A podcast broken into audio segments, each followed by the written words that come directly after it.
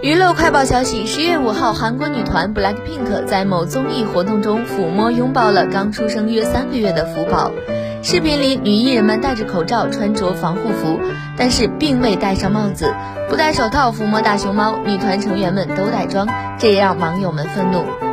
封面新闻记者曾从大熊猫保护饲养专家处了解到，为了防止将病毒带给大熊猫，甚至会禁止员工家中饲养宠物，化妆肯定也是不行的。这一切措施都是为了避免给大熊猫带来外界细菌而让它们生病。大熊猫福宝是首只诞生在韩国的大熊猫，二零二零年七月二十号出生，目前居住在韩国龙仁市爱宝乐园，是旅韩大熊猫夫妇爱宝乐宝的雌性幼崽。十一月四号，爱宝乐园宣称该幼崽正式命名“福宝”的意思源自于带来幸福的宝物。封面新闻记者就此事联系中国大熊猫研究中心，对方称已获悉此事，正在进行调查和处理。